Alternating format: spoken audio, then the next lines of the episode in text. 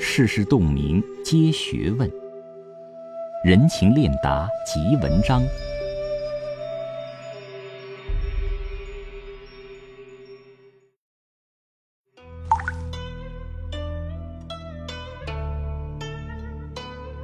清代乾隆年间，皇帝下江南，微服私访，路过苏州府，他看到了一人在台上边说边唱，台下观众听得入神，时不时爆出阵阵欢笑，这令乾隆产生了深刻的印象。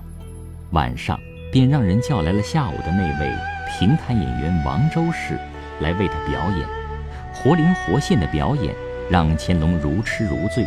乾隆帝被评弹的悬念技巧所吸引，当即赐官王周氏，命王周氏伴驾进京。待到王周氏返回故里，以御前弹唱的匾额作为招牌，成立评弹历史上第一个行业性组织——光裕社。从此后，评弹名声大振，正式登堂入室，成为名扬全国的曲艺，被誉为江南明珠。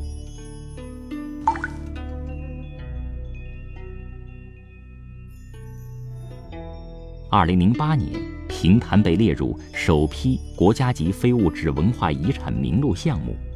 评弹是一门江南家喻户晓的曲艺艺术，演出场地多是水乡、古镇、河道、码头、乌镇、朱家角、同里这些古镇，数百年来都是评弹的演出阵地。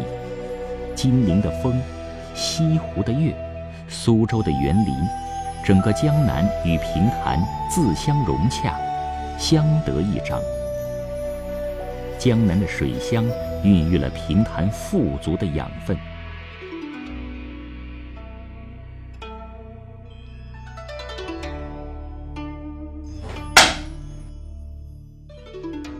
台上，演员在演绎、解读传奇人物的才情智慧，跌宕起伏中。传递着人文情怀，台下听着评话、弹词，穿越在历史和现代的情境中。评弹是听觉艺术，评弹的粉丝又被亲切地称为老听客。评弹被称之为文艺的轻骑兵，因为评弹表演所需要的场地和道具十分的精简。一个六平米的书台，一张半桌，高脚椅，各脚，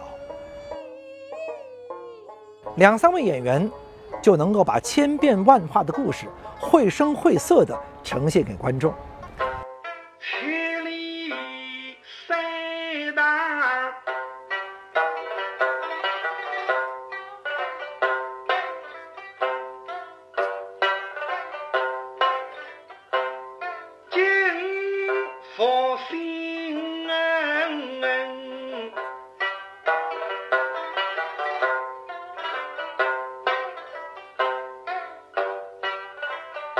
评弹之所以能够深深地吸引观众，靠的就是说、薛、弹、唱、演五字要诀。弹词称为小书，说、薛、弹、唱、演都要有。评话称之为大书，只有说、薛、演，没有弹唱。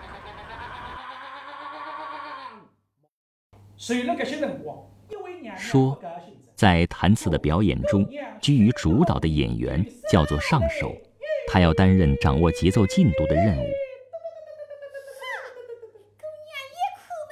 说指说表说白，说书人的语言称表，书中人物的语言称白，共分六种，分为官白、私白、孤白、表白、衬白、托白。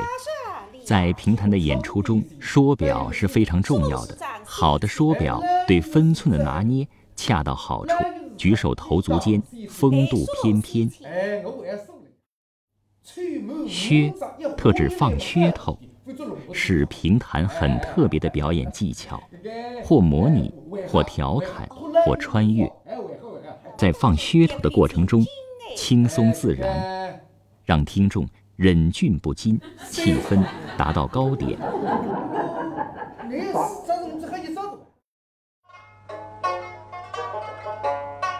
弹指乐器伴奏，弹词的主要伴奏乐器是小三弦和琵琶。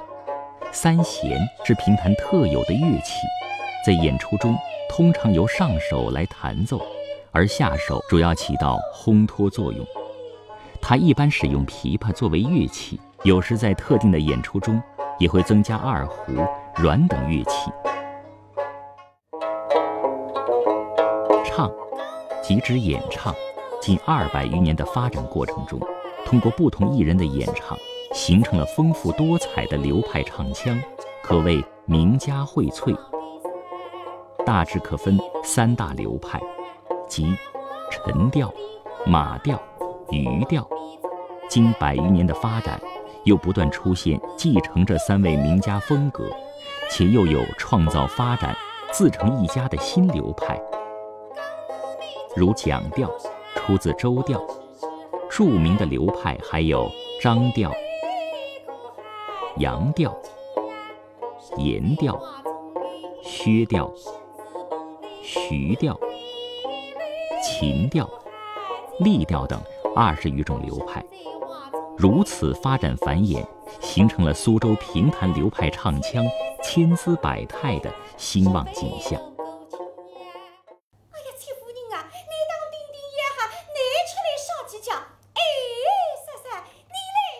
演。通常指运用虚拟动作表演人物，在评弹的演出中，演员为了形象地表演出书目中角色的神韵，经常使用方言、肢体语言、简单的道具、夸张的表情等方式来生动演绎，被称为起角色。在角色中跳进跳出，很是活灵活现、妙趣横生。一场书目中，演员经常要一人演绎不同的几个角色。改革开放以来，评弹走出国门，面向世界，到了美国、加拿大、日本、法国、新加坡等国，展示吴地文化的风采，也数十次赴台港澳演出，被同胞们誉为中国最美的声音。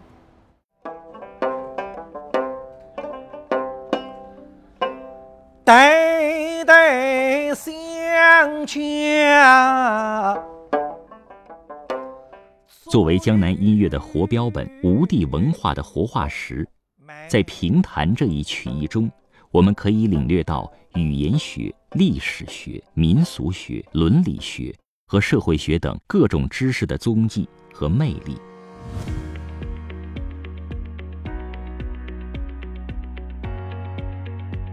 在日新月异的快节奏生活中慢下来，泡一盏清茶，选一个闲暇的时刻，